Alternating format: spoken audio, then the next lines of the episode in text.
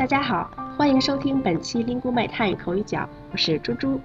今天由我和丽丽一起跟大家说说调和调的用法。大家好，我是来自马来西亚的丽丽。丽丽，今天我看到一条新闻说，现在八零后普遍收支不协调。我想问问你在花生活费方面有没有这样的问题呀？哎，猪猪，你难住我了。收支不协调是什么意思啊？哦，就是说赚的钱和花的钱不成比例。再说的简单点吧，就是花的钱比赚的钱要多。哦，就是不平衡是吧？没错。既然我们说到协调，那想再跟大家仔细说说“调”这个字。这个字啊，其实是一个多音字，读“调”也读“调”。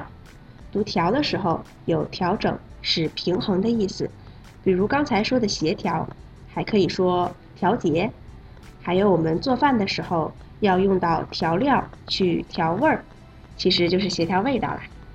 哦，猪猪，你说的调料就像油、盐、酱油、醋这些吗？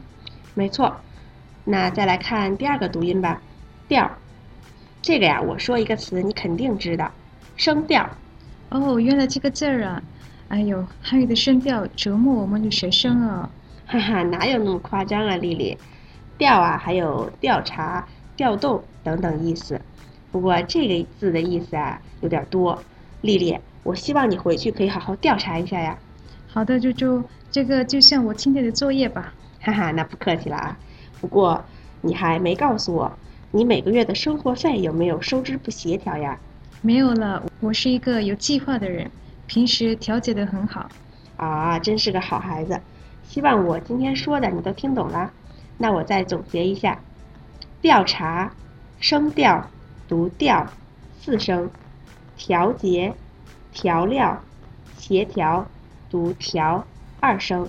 大家记住了吗？好啦，那么今天的口语角就到这里了。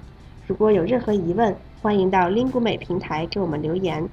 感谢为本期节目提供词条的来自尼日利亚的伊总同学。我们下期再见，再见。